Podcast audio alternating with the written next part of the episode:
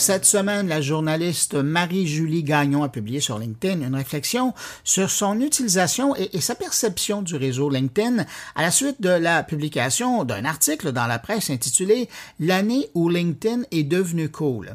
Depuis le début de la pandémie, il y a des millions de gens qui se sont tournés vers ce réseau social professionnel qui va bientôt d'ailleurs franchir le cap du milliard d'utilisateurs. Je me suis dit que ça serait intéressant de l'inviter pour euh, poursuivre sa réflexion sur LinkedIn dans mon carnet. Bonjour Marie-Julie Gagnon. Bonjour. Marie-Julie, cette semaine, euh, tu as publié un texte sur euh, l'intérêt d'utiliser un, réseau comme LinkedIn. D'où est hmm. venue cette motivation? Ben, il y a un article qui a été publié dans la presse qui parlait de, la coolitude, du côté cool de LinkedIn. Euh, donc maintenant, LinkedIn serait rendu le réseau social le, plus cool. ça m'a un peu interpellée parce que je remarque vraiment un engouement pour LinkedIn depuis, je dirais, une deux ans, trois ans à peu près, j'ai l'impression qu'il y a vraiment eu un regain d'intérêt pour euh, cet outil-là, ce réseau-là, qui était pour moi longtemps un, sous-réseau, je vais le dire comme ça. Euh, j'ai longtemps cherché l'espèce de pertinence euh, de LinkedIn dans le paysage des réseaux sociaux, parce que, bon, si on se replonge dans, dans, l'historique un peu, à une certaine époque où, où, j'étais chroniqueuse techno, ce qui est plus le cas aujourd'hui, donc je suis peut-être moins les deux pieds dedans, mais je les avais étudiés un peu tous, ces réseaux-là. Puis pour moi, ça me semblait vraiment une place où on garochait notre CV et où euh, finalement on espérait trouver des emplois. Puis comme pigiste, en tout cas, moi, je n'y voyais pas tellement ma place. je pense qu'effectivement, ça a beaucoup évolué, mais de là à dire que c'est une plateforme cool, c'est vraiment là la question que je me suis demandé. Est-ce que c'est devenu cool par dépit parce que tous les autres réseaux, finalement, ont perdu euh, des plumes? C'était un peu ça ma question, puis c'est ce qui m'a un peu amené à écrire euh, là-dessus. Puis là aussi, l'impression que, que j'avais ces derniers mois, en me rendant un peu plus souvent sur LinkedIn, justement, pour essayer de comprendre le buzz autour, parce que même si j'écris plus ou je parle plus de réseaux sociaux pour gagner ma vie, ça continue de m'intéresser. Là.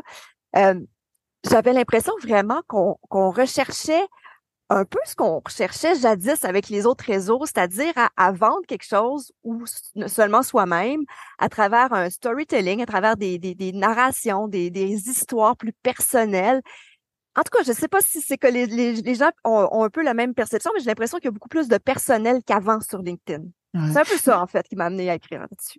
Mais, mais, mais, toi, tu le dis, ça fait longtemps que tu es là, mais toi, si aujourd'hui tu es encore sur LinkedIn, c'est pourquoi?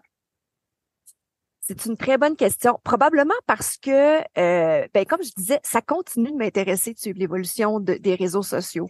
Euh, moi, je fais partie de, de, ceux qui ont été assidûment sur Twitter euh, vers 2011, 2012, à, cette belle époque où on avait de vrais beaux échanges. Euh, j'ai sauté à pieds joints dans Facebook au tout début aussi. Euh, même chose pour Instagram. Puis j'en ai étudié plein aussi des réseaux à peu près en simultané qui démarraient. Puis des fois, on comprend pas toujours pourquoi un réseau émerge plus qu'un autre. Mais de voir que LinkedIn dure et semble gagner des adeptes qui en avaient même pas entendu parler il y a 15 ans, 20 ans, quand dans, les débuts où, on se créait des comptes sans trop savoir où ça mènerait. Je trouve ça vraiment intéressant parce que leur perception est vraiment différente aussi euh, de ceux qui l'ont vu bouger. Tu sais, je veux dire, moi, c'était un réseau qui me semblait vraiment chercher longtemps. Là. Mais encore une fois, c'est ma perception. Hein. Je ne détiens pas la vérité absolue, absolument, absolument pas. Et, et de voir ces nouveaux adeptes-là, comment ils l'utilisent. Et souvent, c'est des gens qui sont pas non plus sur les autres réseaux. Et c'est ça que je trouve intéressant. Qu'est-ce que eux euh, ils y trouvent que moi, je vois peut-être pas. C'était un peu pour ça que cette semaine, j'ai senti le besoin de poser la question là, sur LinkedIn, où j'écris quand même assez rarement, faut, faut le dire.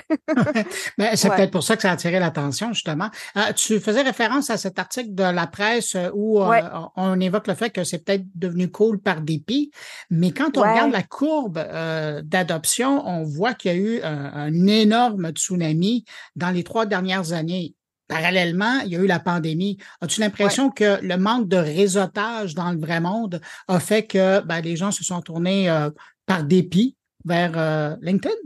J'ai du mal à répondre à ça parce que pour ma part, en tout cas, moi, je me, je me tournais beaucoup plus vers des plateformes comme, euh, j'oublie même le nom tellement je l'utilise plus, là.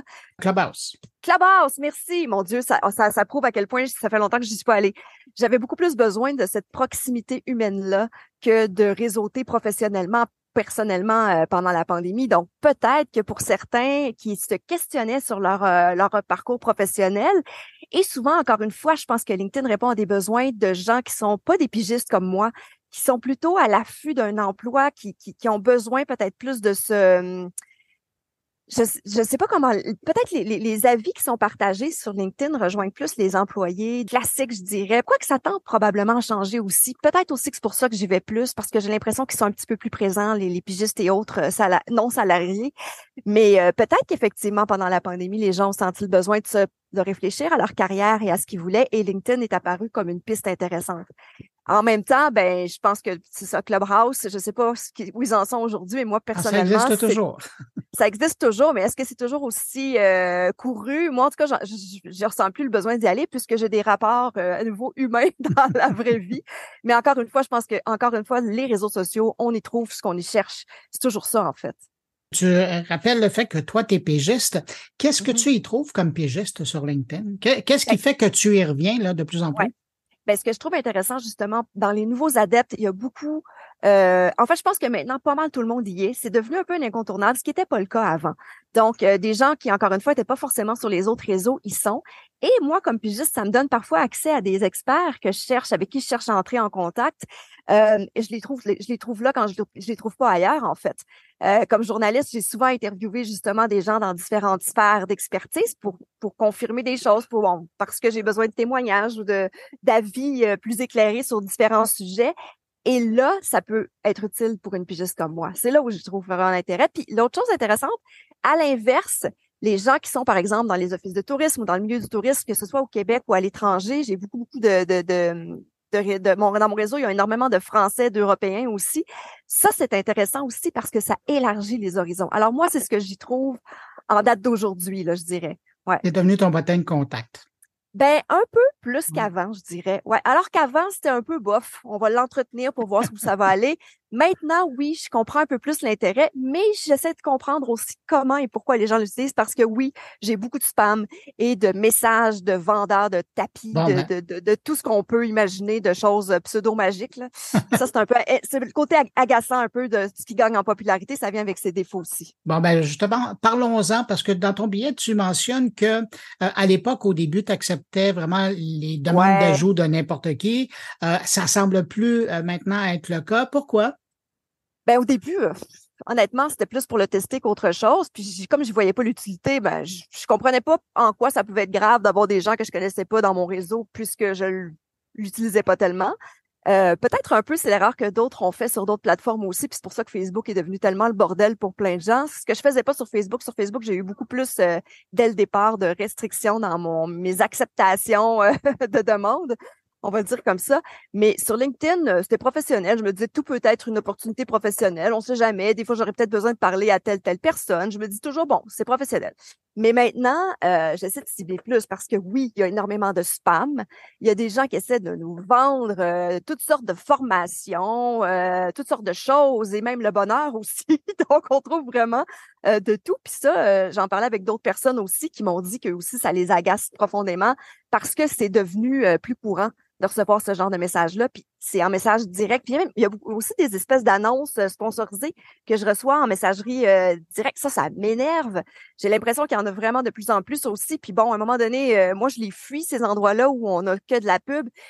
J'ai longtemps été de celles qui, qui signalaient à chaque fois que j'avais une pub sur Instagram. À un moment donné, c'est tellement présent que je peux plus le faire. Mais c'est un peu triste parce que tout finalement dérape et va vers ça. Puis en même temps, je comprends les modèles d'affaires, je comprends plein de choses, mais bon, euh, moi, comme, comme utilisatrice, ça me fait m'éloigner de ces endroits-là généralement quand ça devient trop intense. Marie-Julie, dans ton commentaire, euh, tu évoquais le mélange entre la vie professionnelle et la vie personnelle mm-hmm. aujourd'hui, puis dans l'avenir. Comment tu penses arriver à mesurer ça ou à balancer ça? Ou est-ce que c'est carrément juste pour un et pas pour l'autre?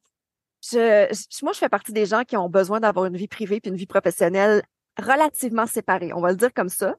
En même temps, tout se mélange. Mais quand je regarde les publications sur LinkedIn, ce qui me frappe ces derniers mois, c'est que les, les, les, euh, les, publications avec le plus de portée sont souvent celles qui partent d'histoires personnelles. Et on en vient au bon vieux storytelling, que c'est la chose qui rejoint les gens et tout ça. Puis c'est vrai aussi que je, je, comment je peux dire, j'ai peut-être perdu une part de naïveté dans toutes ces aventures-là au fil des années dans les réseaux sociaux, mais je les vois, les fils, puis les rouages, puis, puis les façons. Puis à une certaine époque sur, sur Instagram, je sais pas, je sais pas si tu te souviens, Bruno, il y avait vraiment tout le monde qui mettait des beaux messages inspirants pour vendre, je sais, je sais quel euh, produit ou même eux-mêmes, plein de choses. Là. Euh, parfois ça sonne faux. Parfois, ça sonne authentique, entre guillemets. Je trouve que l'authenticité est un mot qui, euh, qui a le dos large et qu'on utilise à toutes les sauces. Parfois, ça veut plus rien dire. Et je trouve qu'on voit beaucoup de ça aussi, de cette authenticité, authenticité mise en scène sur les réseaux en général. Et pour moi, c'est relativement nouveau de le voir autant sur LinkedIn. Et ça, encore une fois, c'est ma perception, peut-être parce que j'y suis allée plus ces derniers mois. Mais c'est quelque chose qui était hyper présent ailleurs que je retrouve là. Et là, je me dis, est-ce qu'on est en train de faire de LinkedIn encore un autre réseau qui va devenir un peu édulcoré parce qu'on va encore répéter les mêmes, je dirais pas erreurs parce que ça marche pour ces gens-là, mais les mêmes patterns, et là, c'est un mot, désolé, je trouve pas les mêmes, mais les mêmes euh, recettes qu'on applique aux autres réseaux. Donc, c'est des questions que je me pose, mais en même temps, c'est peut-être pas des questions légitimes parce qu'encore une fois, je me sens pas impliquée tant que ça dans LinkedIn. J'en suis pas une fervente utilisatrice comme je l'étais jadis de Twitter que j'ai vu évoluer, déraper et déraper encore plus. Là. Euh, je sais même pas comment le dire tellement ça a pris des drôles de tangentes, mais j'arrive pas à le quitter pour autant, là, cela dit. Euh, bref, les réseaux sociaux sont en évolution. C'est intéressant de voir comment les choses vont aller. Moi, qu'est-ce que je vais faire avec LinkedIn? J'ai pas l'impression que je vais euh, me mettre à. En fait, je me suis même posé la question quand j'écrivais ma, publication cette semaine, est-ce que je suis pas en train, moi, de faire ce que je reproche à tout le monde de faire? C'est-à-dire aller d'une histoire personnelle. Est-ce que je cherche à attirer une certaine attention? Je me suis posé la question parce que justement, je les vois, les rouages. En que j'ai dit là, mon questionnement est légitime, j'ai le goût de la poser la question. Je le fais, puis ça se peut que je ne republie pas avant trois mois parce que ça m'arrive. Puis moi, oui, je partage mes articles parce que bon, oui, Meta a bloqué tout maintenant sur Facebook et sur Instagram.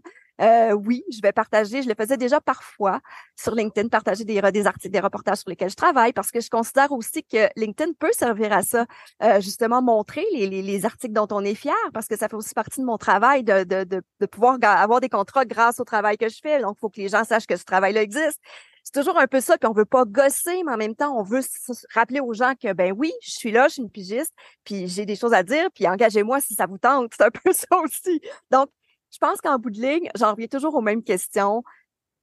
Est-ce que c'est la bonne ou la mauvaise façon de faire? Je ne sais pas. Je, verrai comment ça va se profiler, mais je trouve intéressant de voir l'évolution de LinkedIn. Je pense pas que c'est négatif, tout ça. Est-ce que c'est par dépit? Peut-être. Est-ce que ça va rester par dépit? Peut-être pas. On ne sait pas. Peut-être que ça va devenir vraiment cool pour vrai, tu sais. Mais je retiens quand même une phrase que, que tu as euh, écrite euh, dans ton billet euh, quand tu dis tu as souvent l'impression que chaque belle histoire sert à vendre quelque chose. Ben oui, ben oui. mais je trouvais ça bien écrit parce qu'effectivement, ça résume un peu ce que tu dis. Mais en terminant, Marie-Julie, comment t'aimerais on, on, jase, là, on s'entend. Comment t'aimerais voir évoluer LinkedIn pour qu'il corresponde davantage à tes besoins, aux, aux besoins des pigistes? Parce que tu le disais, tu sens que ah, ça commence à bouger, là, mais dans quel sens tu voudrais que ça aille? Ben moi, la structure, le format a jamais vraiment, comment dire, c'est sûr qu'une pigiste, je, je peux pas mettre mes expériences, ça, ça serait sans fin, en fait, si je mettais chacune des expériences, parce qu'on est souvent sur de courts contrats. En même temps, moi, je fais des longs des longues piges. Je collabore pendant plusieurs années, généralement aux mêmes médias. C'est vraiment quelque chose que j'aime beaucoup faire, développer des relations au-delà de professionnelle humaine aussi, avec les gens avec qui je travaille, pour moi, c'est super important. Puis, je, hum, le, le, format CV ne correspond pas à un pigiste en, partant. Donc, c'est sûr que c'est pas nécessairement ce qui me permet de me vendre le mieux ou de tisser des liens professionnels le plus euh, efficacement. Mais est-ce qu'une formule existe? Je pense pas vraiment, honnêtement. Je pense que sérieusement, pour un pigiste, ça va toujours être l'éternelle question. Ben, les gens nous approchent quand ils, ont l'impression que ce qu'on fait euh, correspond à ce qu'ils recherchent ou vice versa. Et nous, on fait des pitchs. Moi, je pense bien à faire des pitchs, même si ça fait presque 30 ans que je suis dans ce monde-là. Puis ça me convient parce que ça veut dire que je propose des sujets qui m'intéressent vraiment. Donc, est-ce que LinkedIn peut éventuellement s'adapter à ça ou c'est à nous de s'adapter à ça? Moi, je me dis que pour l'instant, ben, je fais ce que je fais avec ce qui est disponible, puis ben, j'essaie de faire des, de jouer avec la forme un peu pour que ça reflète ce que je fais en ce moment. Mais euh, quelqu'un qui cherche nos historiques comme pigiste, c'est plus écrire une mini-biographie, je pense, qui est efficace que de dresser la liste euh, comme ça. Je sais pas. Marie-Julie Gagnon, journaliste et chroniqueuse Voyage, euh, avec qui je discutais de sa réflexion qu'elle a publiée sur son expérience avec LinkedIn. Si ça vous intéresse de lire son texte original, ça vaut vraiment la peine. Ça a été publié cette semaine sur LinkedIn. Vous trouverez un lien vers le texte de Marie-Julie sur la page de l'épisode de mon carnet. Marie-Julie, merci beaucoup d'avoir pris du temps pour répondre à mes questions. Merci Bruno, toujours intéressant de jaser avec toi.